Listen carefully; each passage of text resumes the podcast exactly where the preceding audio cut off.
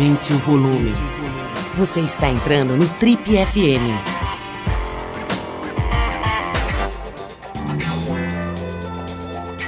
Oi, aqui é o Paulo Lima e a gente começa agora mais um Trip FM, o talk show da revista Trip. Nossa convidada de hoje literalmente chegou lá, no ponto mais alto.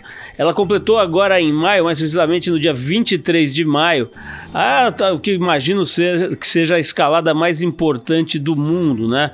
É, simplesmente ela chegou ao cume do Monte Everest a mais de 8 mil metros de altura. Para isso ela precisou vencer muitos obstáculos. Eu não estou falando aqui do frio só, da neve, do cansaço, dos riscos da própria escalada, da falta de oxigênio, por exemplo, ou daquela vontade de desistir que acompanha né, todo escalador ou, ou qualquer pessoa que se comprometa e se, se, se, se preste a fazer uma aventura que mereça esse nome. Né? Claro que ela enfrentou tudo isso também mas as barreiras que ela cruzou foram bem, bem mais difíceis, porque são aquelas invisíveis para muita gente. A do preconceito, por exemplo, é a da pobreza. Ela é da periferia de Campinas, nascida lá em Campinas, no interior de São Paulo. E com o incentivo da mãe, ela foi a primeira pessoa da família a cursar uma faculdade. Ela se formou em Educação Física na PUC de Campinas, é, uma, uma, renomada universidade, né? E passou a trabalhar numa agência de aventura, né, de expedições, de viagens de aventura, onde acabou pegando gosto pela escalada. Mesmo assim, o salário estava longe de ser o ideal para bancar a subida ao Everest, que, para quem não sabe, pode custar cerca de 400 mil reais. Pode custar, não, custa, né? Cerca de 400 mil reais, todo o aparato que é necessário para você escalar a maior montanha do mundo. Ela então passou a catar material reciclável diariamente até que nesse ano agora, de 2021, esse ano difícil de 2021, a nossa convidada de hoje, a montanhista Areta Duarte, se tornou a primeira mulher negra da América Latina no topo do mundo, literalmente. Areta, maior honra receber você aqui, maior prazer, maior honra mesmo ter você aqui. Eu vi a sua matéria no Fantástico, vi algumas outras matérias com você. A gente ficou louco para conversar com você. Então seja bem-vinda a nossa a nosso campo base aqui do Trip FM, né? A nossos, as nossas modestas instalações digitais.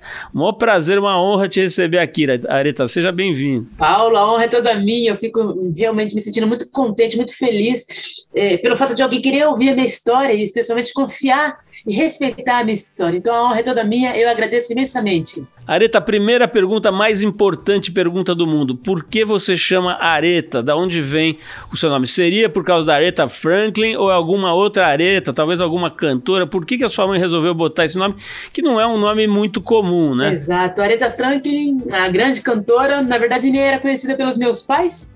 A minha mãe escolheu esse nome é, em homenagem à, filha do Antônio Marcos Ivanusa.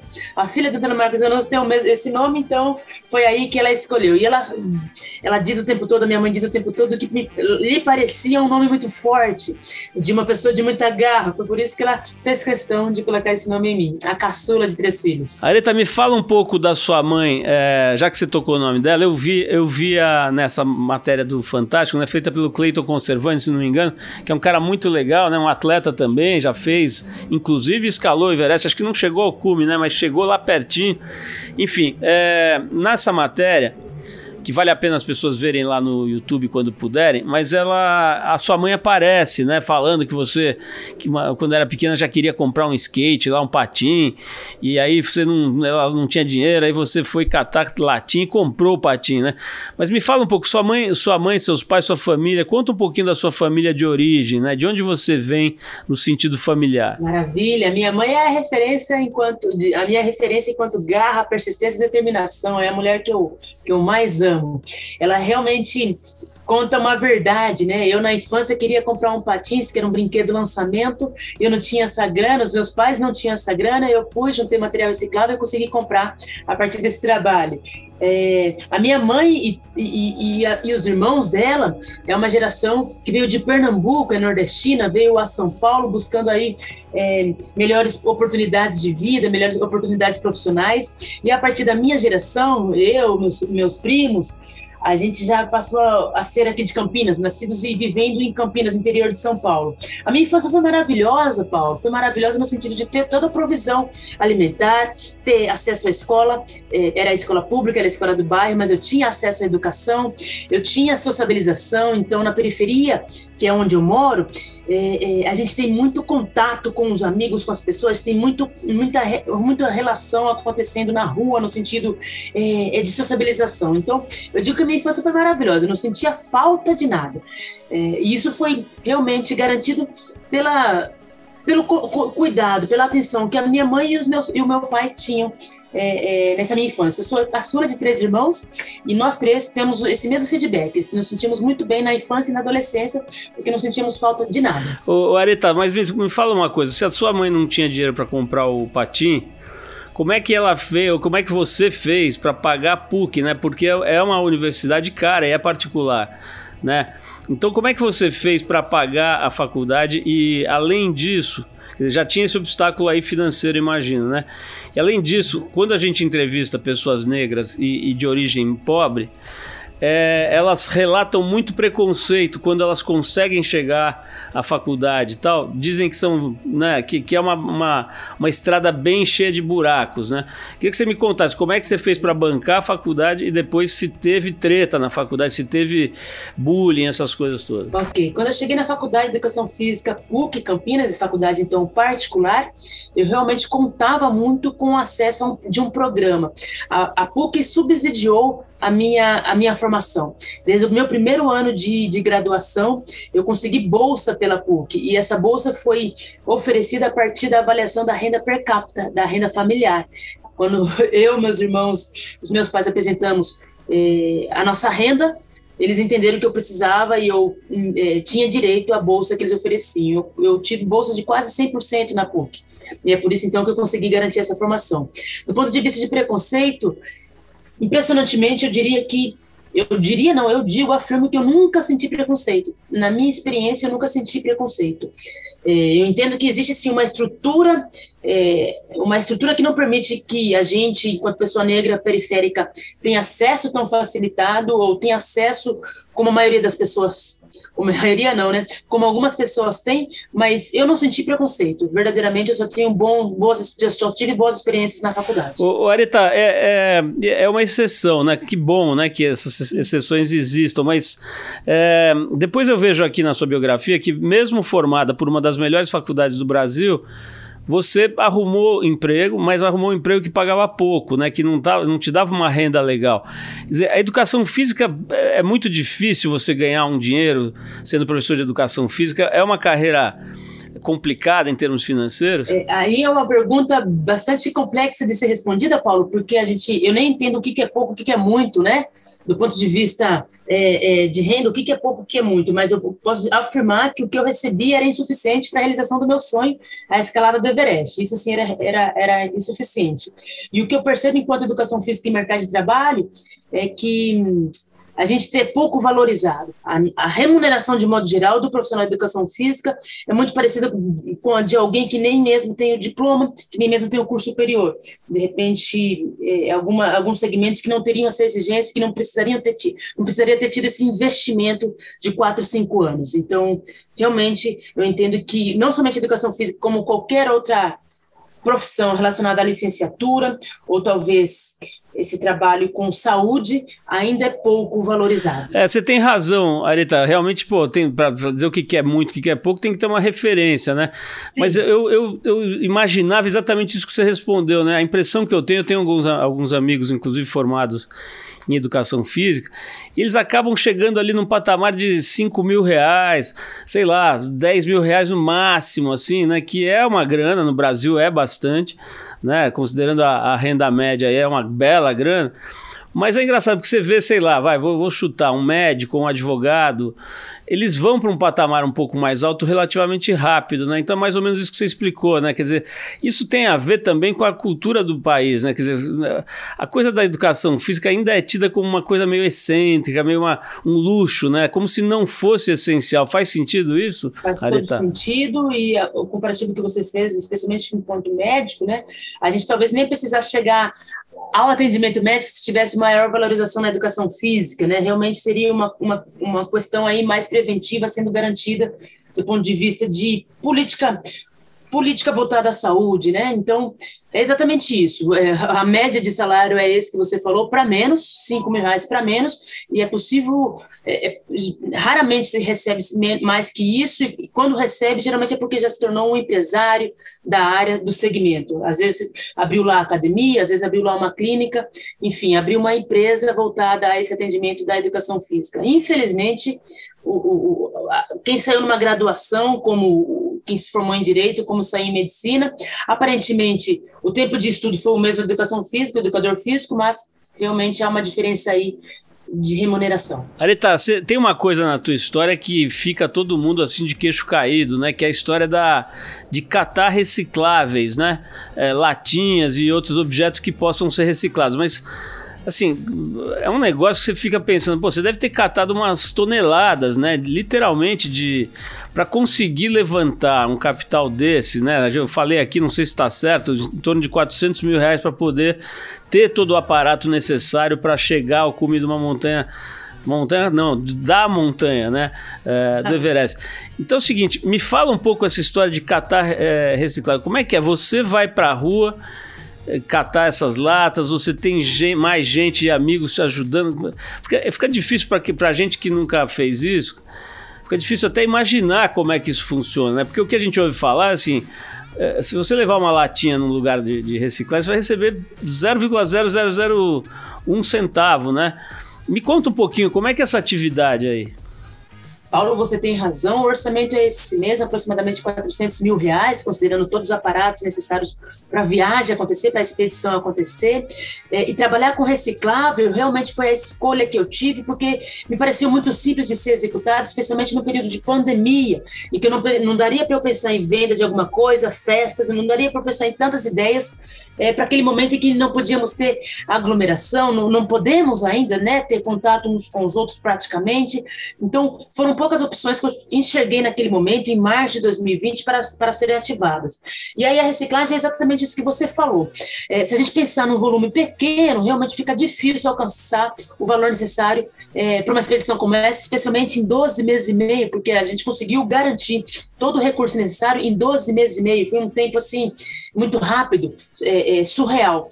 Grande parte do, do dinheiro necessário para essa expedição foi alcançada a partir da tinha aproximadamente 35%, aproximadamente 100, 110 mil reais.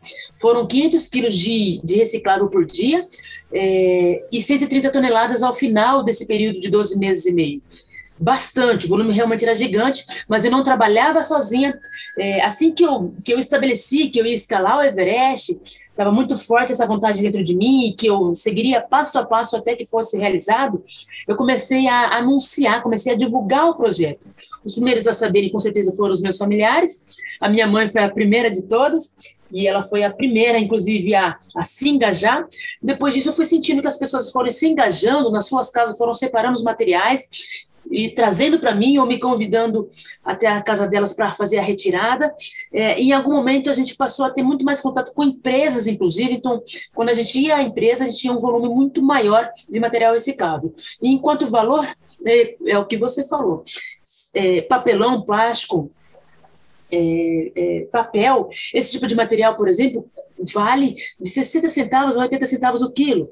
E aí os derivados de metais é que tem um valor um pouco melhor. Se for latinha, que é o campeão no Brasil, né, enquanto reciclagem, latinhas custa aqui em Campinas, em média, de 4 a 6 reais, depende aí da, da, da temporada, né, da demanda do mercado. E aí o cobre, o cobre é o mais valioso enquanto material reciclável, varia de 25 reais a 40 reais o quilo. É, mas a intenção era realmente buscar o maior volume possível. Era um caminho muito simples de ser realizado. Volto a dizer, eu conseguia realizar até mesmo na minha infância e era o que era eu precisava executar. Depois que eu pensei o que é que eu tinha que alcançar, eu não podia mais parar. Todos os dias, desde que eu determinei que ia escalar o Everest, todos os dias eu trabalhei. Trabalhei tentando alcançar o recurso financeiro e tentando garantir a manutenção física para realizar essa expedição. Ô, ô Areta, eu, você desculpa eu ir mais fundo nesse assunto, mas eu fiquei muito interessado no seguinte: como é que você fez para pegar essas latas, depois para socar elas né, tem que pisar nas latas para elas ficarem menores, né? Eu vejo os cara, os carroceiros, por exemplo, fazendo isso, às vezes na rua, né? Eu fico prestando atenção nos caras e eles têm um negócio de, de socar as latas para elas não ocuparem muito volume, né? E pô, eu fico pensando assim, uma, uma mulher é, para colher meia tonelada por dia, é, que, como é que você faz? Você tinha uma carroça, você tinha um caminhão, você tinha um um, sei lá, como é que você fazia fisicamente para colher tanta. E onde você achava tanta coisa? Maravilha, maravilha. realmente eu não contava com, com, com caminhadas, não. Eu não contava com carroça, eu realmente contava com uma caminhonete. Eu tinha um carro é, popular na época e, e, troquei por uma caminhonete para fazer, para dar andamento nesse, nesse trabalho. Uma caminhonete um pouco mais antiga, uma caminhonete que, que dava para eu. É, que, compatível do ponto de vista de preço com um carro popular. E aí a gente enchia a gente, quando eu falo a gente, porque às vezes eu tinha meus irmãos comigo, e às vezes eu não tinha, muitas vezes eu estava sozinha, a maioria das vezes eu estava sozinha. A gente enchia essa, essa caçamba realmente com esse material todo. Assim, é, alguns dias uma, uma caçamba, alguns dias duas, e alguns dias até oito vezes, oito viagens nessa caçamba de material até o ferro velho. Inclusive, eu não tinha local para guardar, por exemplo, não dava para eu, eu vir para minha casa, separar material item por item para depois ir. Eu diariamente estava no sucateiro, diariamente estava no ferro velho levando esse material. Eu não, eu não tinha muito, eu não dava muita atenção, Paulo, a, amassar latinha, a reduzir volume, porque isso tomava muito meu tempo. É, eu simplesmente recebia o material, via, olhava meio que por cima, é, se estava meio que separado. Então, por exemplo, eu ia numa empresa que fazia palmilhas e lá só tinha aparas. Aparas são plásticos que ficam entre as palmilhas, entre é, a espuminha lá do tênis. Lá só tinha esse material específico, não precisava separar.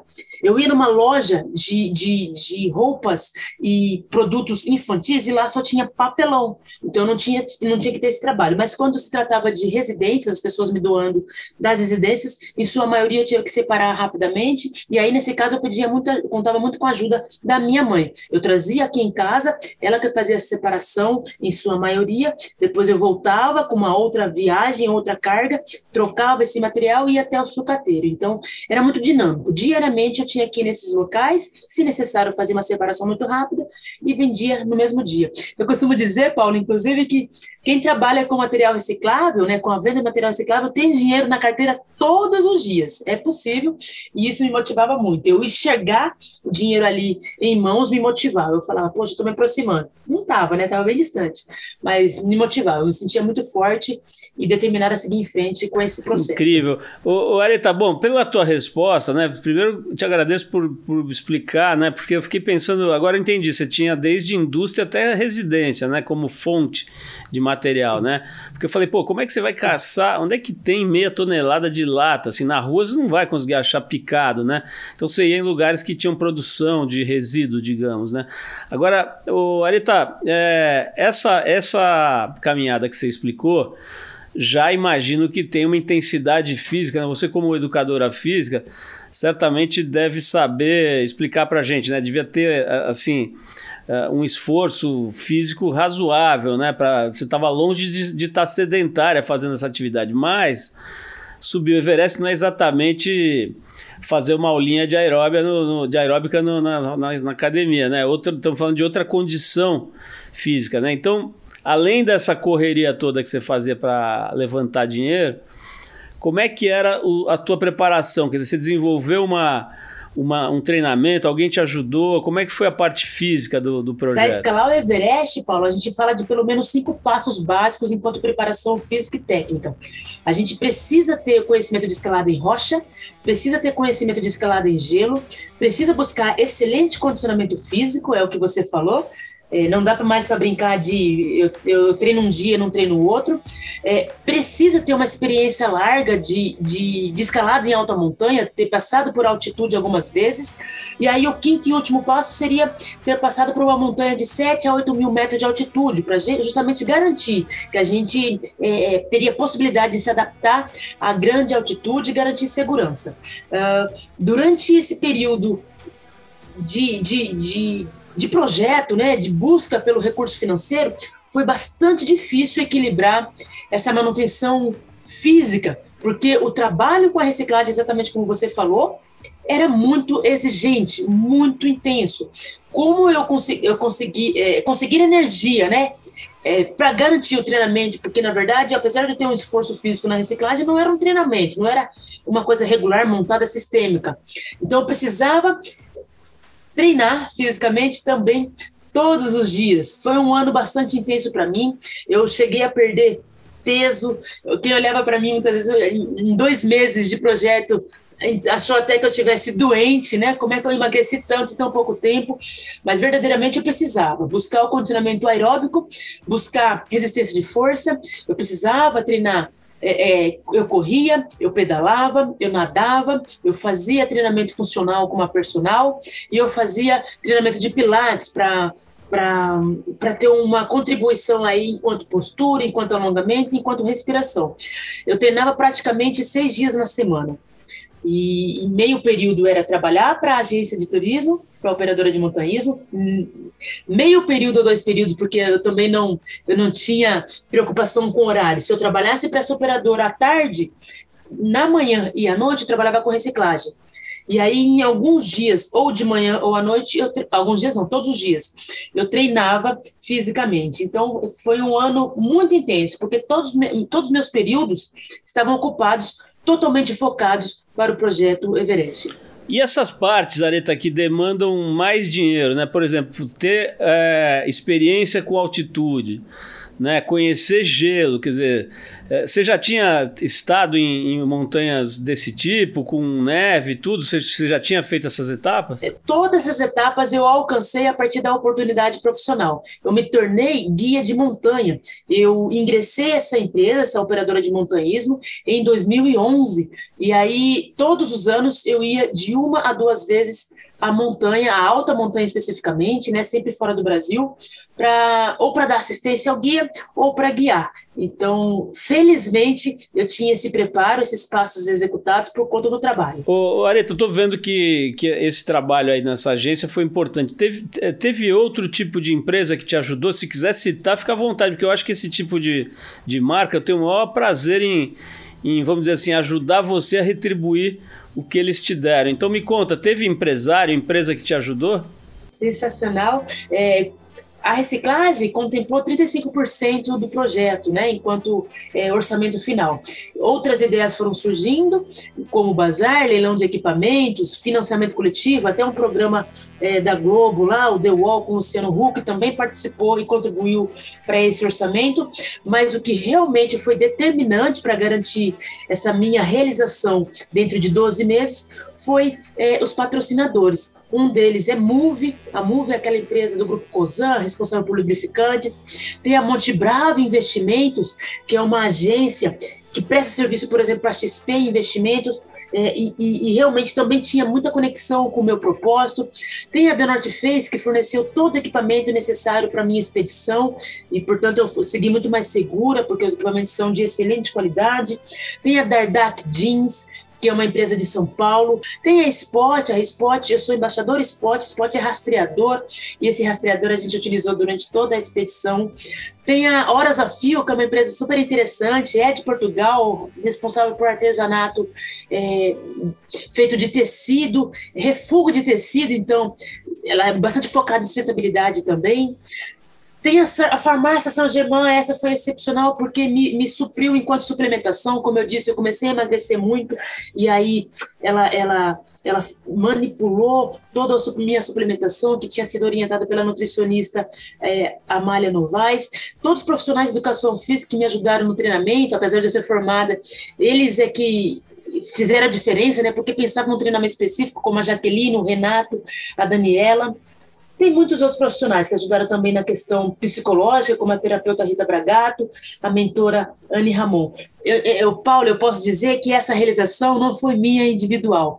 Teve a participação de muitas, muitas pessoas físicas e algumas pessoas jurídicas. E a própria empresa To Defy, a To Defy é a agência que surgiu em meados de julho, agosto, e veio para contribuir comigo no sentido de como comunicar o que é esse projeto? Porque o meu projeto, o meu sonho, Paulo, não era simplesmente escalar o Everest. O meu sonho tem muito, muito mais a ver com uma conquista e, e uma ação socioambiental. O que eu quero, na verdade, o meu sonho, na verdade, é garantir que essas experiências que eu tive sejam expandidas expandidas as pessoas periféricas, expandidas as mulheres, expandidas as pessoas pretas e negras. Então, o meu sonho começou lá no Everest. Ele tem muito a crescer, vem crescendo e tem muito a, a a ser ativado ainda.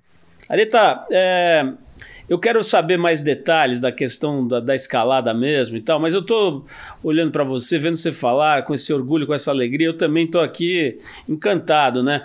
Mas eu não, não paro de pensar na, na Kathleen, né? Kathleen Romeu, né? Essa moça que foi assassinada semana passada lá no Rio um negócio inacreditável, né? Assim, se fosse falar de todas as pessoas negras assassinadas nos últimos anos, teria que ficar aqui uns 10 programas falando nome, né? Mas essa menina está muito uh, viva, com o perdão da, da expressão, né? Tá muito presente aqui, além dela ser linda, né?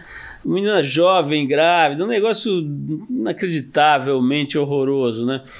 É, me fala um pouco dessa, dessa coisa, né, de ser negro no Brasil de 2021. Como é que, que você vê aí, Areta? Tá, a gente está indo pra, andando para trás também nesse quesito? Ou a gente tem hoje um pouco mais de, de respeito? A gente que eu digo assim, o povo preto, o negro, como queiram chamar, tá, tá conseguindo ser um pouco mais respeitado? Ou a gente está né, se olhar para o caso da, da, dessa moça que eu citei aí, da, da Kathleen, a impressão que dá é que a gente está indo para a era medieval, né? Sei lá, andando para trás. Qual que é a tua, a tua impressão, né? Você que acabou de fazer uma coisa tão genial e que virou um símbolo, né? A primeira mulher negra a chegar lá, é, da América Latina, né? Se eu não me engano.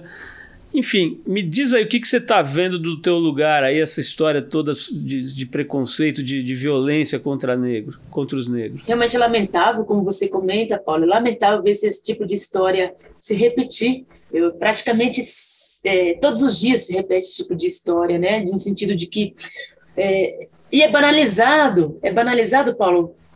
Por que, que é dada determinada importância a uma garota negra periférica e quando se trata de, por exemplo, é, uma pessoa branca é, que, se, que se morresse dessa forma ou de uma maneira entre aspas menos trágica, a diferença de atendimento, de respeito, de atenção é sempre muito grande. Há, uma, há uma, um vale ainda a ser percorrido, há, há algo ainda a ser buscado enquanto equalização, equalização de direitos, equalização de oportunidades.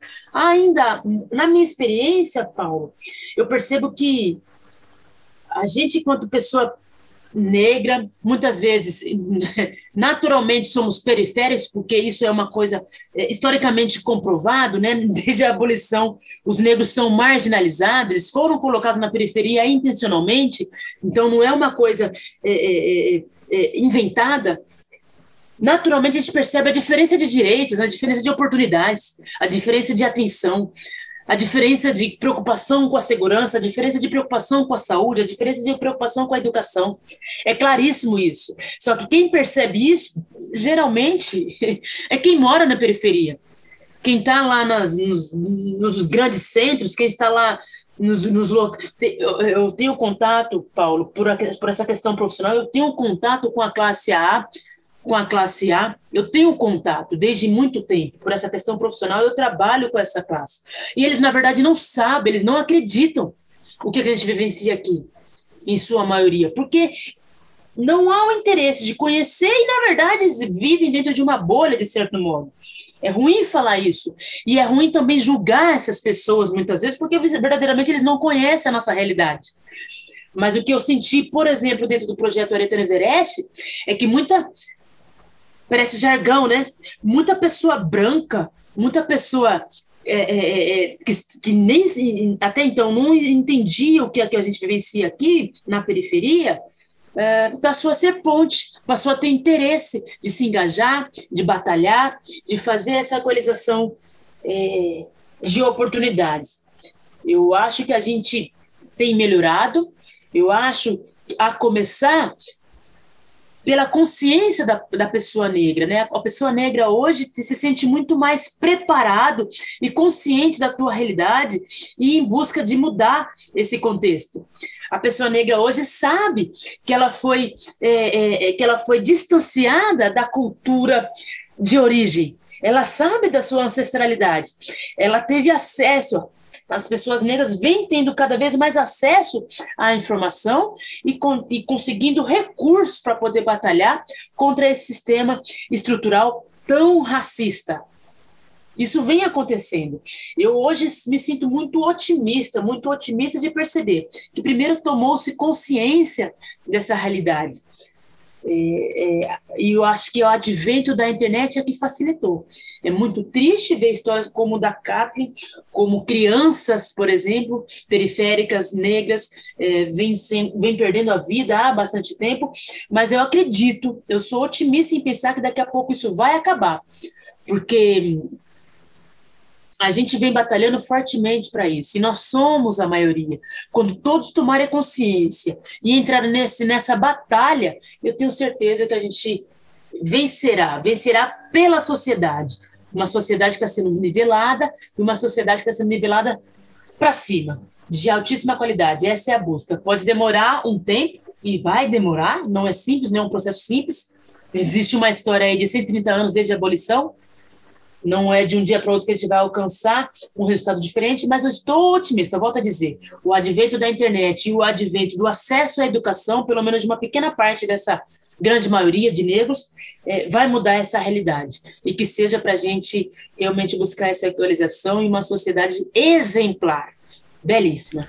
Arita, não sei se você conhece o Trip Transformadores, mas é uma homenagem que a gente faz todo ano, já há 14 anos, para pessoas que estão digamos, prestando atenção no outro, né? E esse ano, por causa da pandemia, ele acabou virando um programa de televisão que está passando todo sábado na TV Cultura. Sábado agora, amanhã, para quem está nos ouvindo aqui na sexta-feira, a gente vai ter o homenageado principal é o Emicida. Né? E já tivemos lá o Celso Otaide, por exemplo, tivemos a Jaqueline, que é uma cientista negra jovem, tivemos a Luísa, que é a presidente do Sindicato Brasileiro das uh, Empregadas Domésticas, é, trabalhadoras do lar, enfim. É, a gente tem tido esse privilégio de botar essas pessoas em rede nacional, né, na TV Cultura, uma TV aberta, né, quer dizer, acessa todo mundo. E elas estão tendo tempo para falar, sabe? Isso que é legal. Você ficar 15, 18, 20 minutos falando em rede nacional em horário nobre. A gente está muito orgulhoso de estar tá conseguindo fazer isso para essas figuras tem um discurso muito potente, né? O Emicida, por exemplo, quem puder assistir amanhã não vai se arrepender. É, uma, é, uma, é um papo que não rola na televisão, sabe? Que não tem muito na TV a conversa que rolou entre ele e o Ronaldo Fraga, né? Que é um genial estilista mineiro e enfim, o papo deles foi ótimo. É, convido você e todo mundo para assistir. Mas o, a minha pergunta é a seguinte: eu estou citando algumas referências né, do pensamento negro. Tem o Dexter, por exemplo, que participa com a gente lá também do programa.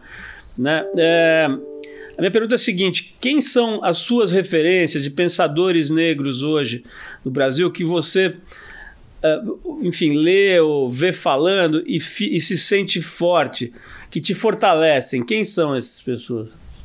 Poxa, primeiramente, eu parabenizo a TV Cultura, né? Isso tem garantido representatividade. A gente consegue enxergar agora, a partir de agora, é, exemplos, exemplos, modelos pessoas que a gente pode modelar, porque antigamente a gente não tinha essa referência, isso está sensacional, isso vem mudando.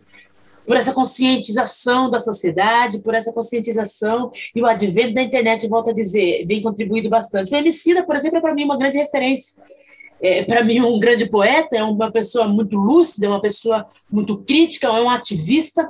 O Emicida é uma grande referência, sem dúvida nenhuma. Mas uma mulher, por exemplo, é dentre outras pessoas, mas uma mulher que, que eu diria que hoje é uma grande referência para mim no Brasil é a, Luana Genot. A Luana Genot, para mim, é, poxa, um, um exemplo típico de mulher inteligente, sábia, eu diria até sábia, consciente, ativista, é, formadora de opinião, é ela uma grande referência a quem eu acompanho. Eu tenho visto muitas outras mulheres trabalhando e batalhando para mostrar essa, essa, esse poder, esse empoderamento é, aí nas redes, como a Lisiane Lemos, como a Raquel Maia, mas a, a minha e com todas elas eu aprendo bastante. Mas a Luana Genot é realmente inspiração. O, o Areta, vamos para a montanha de novo. Eu fico assim, eu, olha, eu, evidentemente eu nunca fiz nada nem parecido com escala Everest, mas eu tive já um pouquinho assim, meio turista, como mais ou menos como você deve fazer lá levando turistas para fazer uma escaladinha, uma coisa mais suave. Eu já fiz duas ou três. Mas a que eu mais me lembro foi a que mais deu errado, né? Que foi uma, uma trilha, não é nem escalada, é uma trilha numas montanhas lá no Peru, que você fica andando três dias e três noites, né? É, quer dizer, você fica andando três dias e dorme três noites no meio da montanha tal. E deu uma zebra que choveu num lugar que nunca chove, nunca chove, e choveu bem nos dias que eu estava lá. Então a gente perdeu, na época, não, é, faz muitos anos, não tinha essas, essas comidinhas embaladas, essas mochilas impermeáveis, não existia nada, era uma mochila de lona e comida normal mesmo, macarrão, pão, sabe, que a gente levava, sardinha em lata tal. E molhou tudo molhou tudo, o pão se perdeu, o macarrão se perdeu, a maioria das coisas viraram lixo, né? Então foi a única vez que eu passei fome na vida por algumas horas, né? Eu não sabia o que era isso, graças a Deus, né? E, e, e nunca mais passei de novo. Mas naquelas, sei lá, 48 horas, a gente realmente não tinha o que comer. tinha muito pouco, né? Umas sardinhas e umas balas de bala de, de doce, assim, bala, né? Teve que racionar e tal. E engraçado, eu me lembro de algumas cenas de, de olhar para a montanha e ficar com uma tristeza, assim, de, de, sei lá, não saber se eu ia. Enfim, não cheguei a achar que ia morrer, mas, mas sabia que tinha um perigo razoável ali, né? E aí chovia, a gente dormindo na água tal. Mas enfim, o que eu queria dizer é o seguinte: eu lembrava a cada 30 segundos de um prato de macarrão com molho branco molho branco e uns presuntinhos. Um negócio que eu comia num restaurantezinho lá do Bexiga aquele macarrão, ele me fez viver. Eu não tinha filho, não tinha nada, então pensava no macarrão. Sabe, as pessoas que passam num perrengue geralmente falam, ah, eu lembrava dos meus filhos, isso me deu força. Tá? Para mim foi o macarrão a romanesca, um talharine a romanesca que me salvou. Eu queria saber o seguinte, quando você estava na roubada lá, que não deve ter faltado períodos difíceis numa escalada dessa, né? Sei lá, molhou o pé, tá frio pra cacete, e, e o ar rarefeito, blá blá blá que, que você ficava com saudade? O que, que você ficava com mais saudade da tua, da tua vida cotidiana, assim, das pequenas coisas? Isso me interessa muito, essas pequenas coisas que a gente só dá valor quando, quando perde ou quando não tem, né? Me conta. Por ser uma expedição muito longa, né, a probabilidade de surgirem diversas, diversas adversidades é, é gigante. E tive, e tive realmente diversas adversidades incontáveis. Não daria para a gente contar aqui nesse bate-papo. É, mas nesses momentos de campo base ou de acampamento, o que eu sentia falta, em determinado momento eu senti falta de comida da minha mãe. Eu pedi para minha mãe, mãe, no dia que eu voltar para o Brasil, quando você for me buscar no aeroporto, por favor, me leva a marmita. Sabe com o quê? Uma comida muito simples. Um arroz, pede para minha avó fazer o arroz. Eu queria o arroz da minha avó que mora aqui perto. Eu queria um chuchu refogado e bacon. Era isso que eu queria, eu salivava, e eu passava a noite remoendo lá no acampamento pensando nisso, pensando nisso intensamente. Porque a gente come é, praticamente o mesmo cardápio todos os dias na montanha. Eu não passei fome, não faltou comida, mas era o mesmo cardápio, era o mesmo cardápio, eu sentia falta da comidinha da mãe e da avó. É, mas nos momentos de perrengue, por exemplo, o momento em que eu tive início, início de edema pulmonar, o dia que eu tive queimadura de retina tive que esperar dois dias para saber se recuperava para seguir em frente com a escalada. Esses dias que me deixavam, é, de certa forma, pensando, talvez não, não dê para eu seguir em frente, talvez não dê para terminar a escalada, eu lembrava realmente o porquê que eu estava lá, o motivo por trás disso. E aí eu lembrava é, que não era mais a minha escalada. Eu lembrava que era uma legião, um monte, um monte, um monte de pessoas pretas, mulheres, homens, querendo que eu chegasse, desejando a minha escalada. Eu tinha minha família inteira, que é gigante, né, de pernambucanos, um monte de filhos que minha avó teve. Eu só lembrava de uma família inteira desejando o sucesso dessa expedição. E eu lembrava exatamente os 12 meses e meio em que eu e um monte de gente trabalhou duramente carregando 500 quilos de material reciclável para conquistar essa realidade, essa realização. E foi isso, Paulo, com certeza foi isso, essa minha crença de que tinha mais gente envolvida, de que tinha uma força sobrenatural por trás disso, que me fez, por exemplo, dia de Tacalcume, dia de Campo 4 rumo ao topo, eu me sentia a pessoa mais forte do planeta, a ponto de ter que conversar em algum momento com meu chefe, com meu guia, para convencê-lo. No momento que ele sentiu frio e pediu para voltar, duas horas depois que a gente saiu do acampamento rumo ao topo, ele pediu para voltar porque ele estava sentindo muito frio. Naquele momento eu senti que a minha escalada estava acabando, estava terminando, a minha tentativa estava frustrada por conta de uma de uma condição do, de risco para o guia. E naquele momento eu eu cheguei a, a chorar, eu entrei aos prantos e, e comentei com o Passang, que era o guia. Passang, Passang, eu quero muito subir. Eu estou muito forte para escalar. Estou muito forte. Mas se você tiver que congelar um dedo, congelar um pé. Se você tiver que ficar doente, vamos voltar agora. Vamos voltar agora. E foi nesse momento de maior perrengue, para mim foi o maior perrengue dessa expedição, dentre infinitos, que eu senti. O passangue olhou para mim, colocou a minha viseira de volta nos meus olhos, colocou a minha máscara de respiração de volta na minha boca, secou minha lágrima. E como quem diz, vamos em frente. Passou o frio. E aí nós tivemos mais oito horas até chegar ao, ao topo do mundo. É, é, é, é, essa vontade, essa motivação, essa é, concretização que eu tenho na minha mente de que eu não estava indo sozinha. A força que eu tinha ali naquele dia, que era para ser o dia mais difícil da escalada, foi o dia que eu fiquei mais forte. Eu tinha certeza absoluta que tinha mais pessoas comigo em coração, em mentalidade, em oração e emanar energias positivas. Foi isso. Perrengues tivemos vários, mas esse pessoal que estava na torcida aqui é que fez a diferença em toda a minha jornada, em toda a minha jornada. Bom, Areta, uma coisa eu tenho certeza, a sua história foi bem mais emocionante do que a minha, né? A minha só tinha um macarrão e uma barraca cheia de água. Você tava lá com quase um edema pulmonar, perdendo a visão. Pô, que loucura, cara. Isso aí é.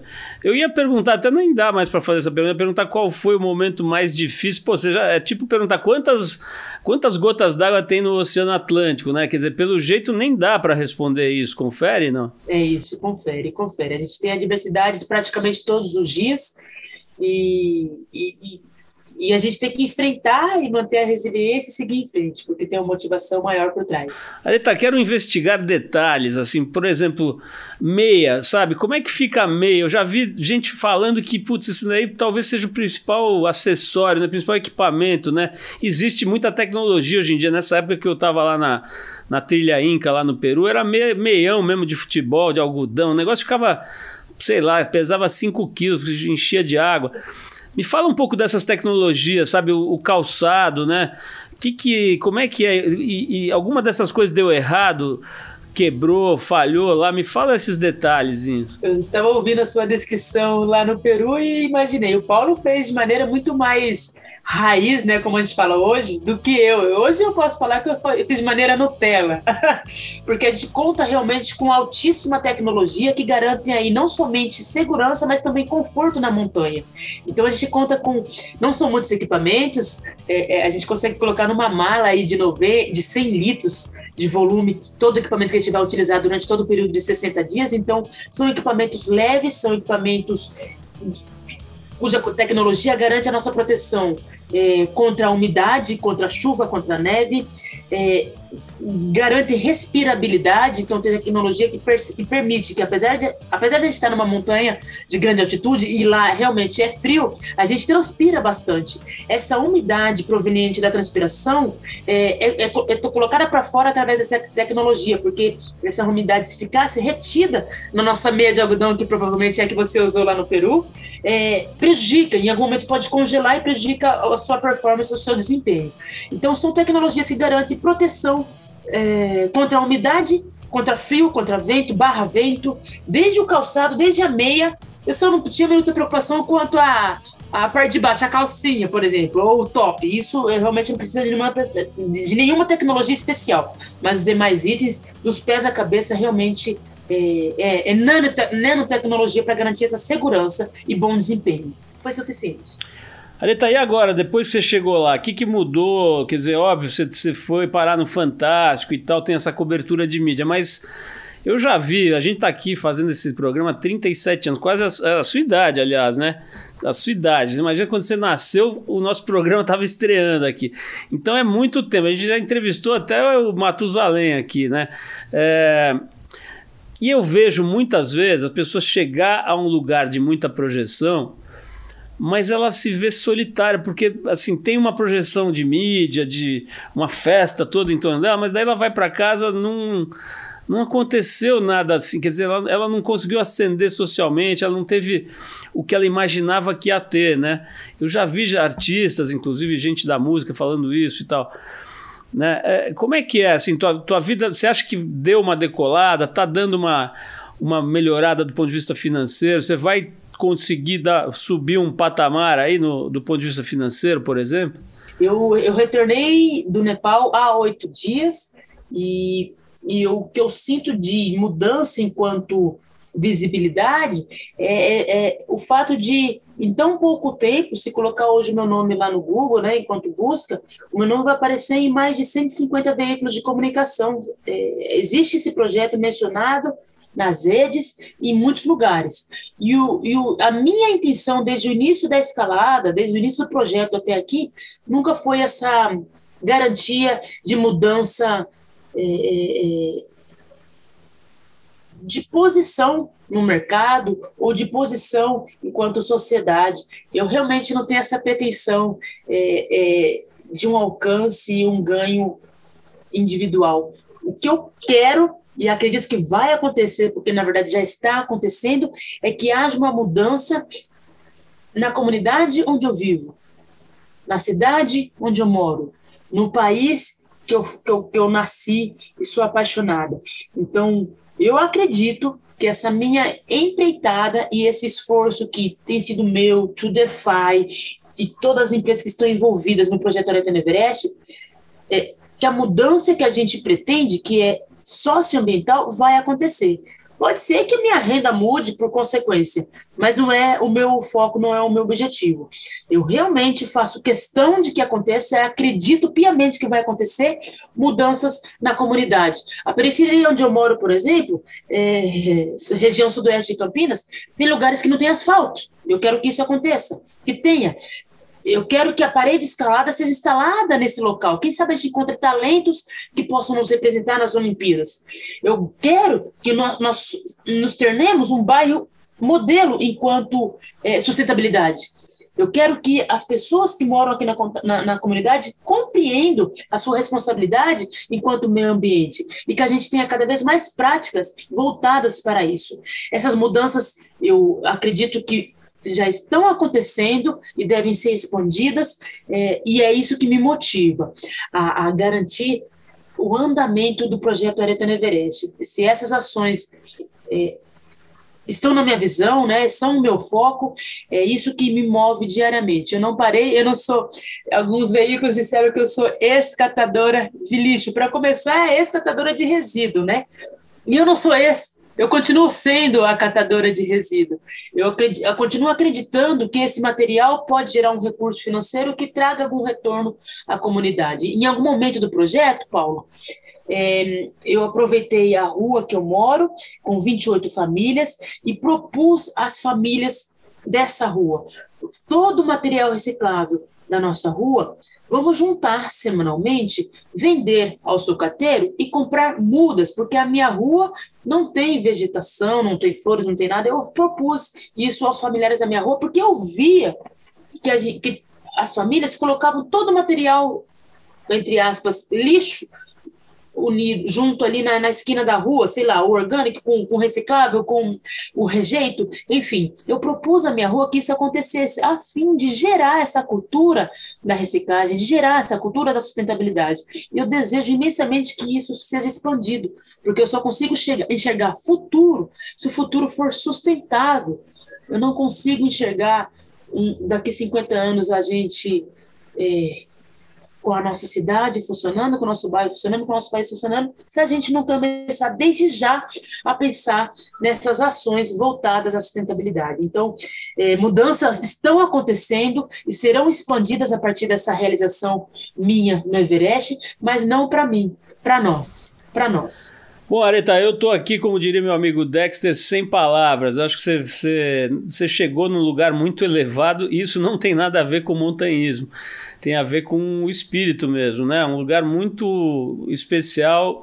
Essa tua resposta, né, focando no outro, né? Como eu te falei, a história do Tipo Transformadores, ele tem um slogan que diz assim: ele é feito de gente que acredita que, que as coisas só vão estar boas de verdade quando estiverem boas para todo mundo, né? Você me respondeu a mesma coisa em outras palavras e a gente tem uma admiração gigantesca por quem pensa assim naturalmente, né? E, pô, é, é, fácil pensar assim quando você tem uma reserva de 50 milhões de reais no banco. Agora, quando você tem uma condição mais uh, menos privilegiada financeira, isso fica ainda mais, mais bonito, mais digno, né? Quer dizer, você está olhando para o outro quando você poderia estar tá almejando, falar, olha, eu queria uma caminhonete nova, teria todo o direito, né? De, pô, eu queria, sei lá, quero comprar uma caminhonete nova, quero comprar uma casa para minha mãe, não sei onde. E você está preocupada na, na tua rua, na tua, no teu entorno, né? Nos seus iguais, nos seus semelhantes, nos seus vizinhos, enfim. Eu acho isso muito legal e te dou os parabéns aqui, mais até do que pelo feito. O feito é, é uma consequência, eu acho, né? ter subido lá e ter chegado lá e ter é, lembrado da, da galera que estava torcendo por você e, e dado essa, essa força para o Sherpa lá que estava com frio. Pô, esse negócio é demais. Essa história é realmente emocionante, linda. Não vou nem usar o clichê da superação, né? O negócio da superação. acho que isso é muito maior do que superação. É, é realmente uma, uma, um tônus pessoal, né? Alguém que nasce com uma força interior um pouco além do normal e consegue transformar isso em realização, né? Então, adorei te conhecer, para mim foi uma honra, um privilégio mesmo. Parabéns, pô, tô aqui entrevistando atleta, artista há 200 anos e poucas vezes eu, eu, vejo assim uma pessoa com tanto foco, né, com tanta certeza do que vai fazer, do que quer fazer e principalmente que já está realizando coisas assim que são.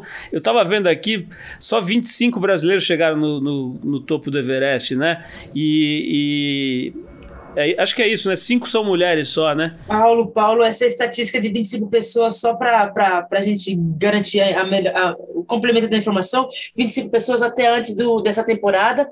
Nessa temporada chegamos em foram cinco brasileiros que chegaram ao topo do Everest, contando comigo, e aí hoje é um hall de 30 pessoas, tendo seis mulheres, e até então não tinha nenhuma pessoa negra. É, tá certíssima, certíssima sua informação. É, e eu é que agradeço, Paulo, eu é que agradeço que papo muito agradável. Eu gosto muito de pensar que eu sou a média das pessoas com quem eu mais convivo. Você é uma pessoa que realmente contribuiu para eu ser uma pessoa cada vez melhor. É, um bate-papo muito inteligente, perguntas muito inéditas. Saiu da mesmice, eu amei. Eu que agradeço por, por esse espaço. Volto a dizer, é realmente uma honra saber que tem pessoas querendo nos ouvir, confiando na nossa história e nos respeitando. Então, muito obrigada. Você ouviu mais uma edição do Trip FM, uma produção da Trip no ar há mais de 37 anos. Direção e apresentação, Paulo Lima. Produção, roteiro e edição, Adriano Conter. Se você quiser ouvir outras entrevistas das edições anteriores do programa, é só acessar o tripfm.com.br. Ou também pode procurar a gente na plataforma digital onde você costuma ouvir seus podcasts preferidos. A gente está em todas, Deezer, Spotify e outras. Semana que vem a gente volta com mais uma conversa boa aqui no Trip FM. Abração e até lá!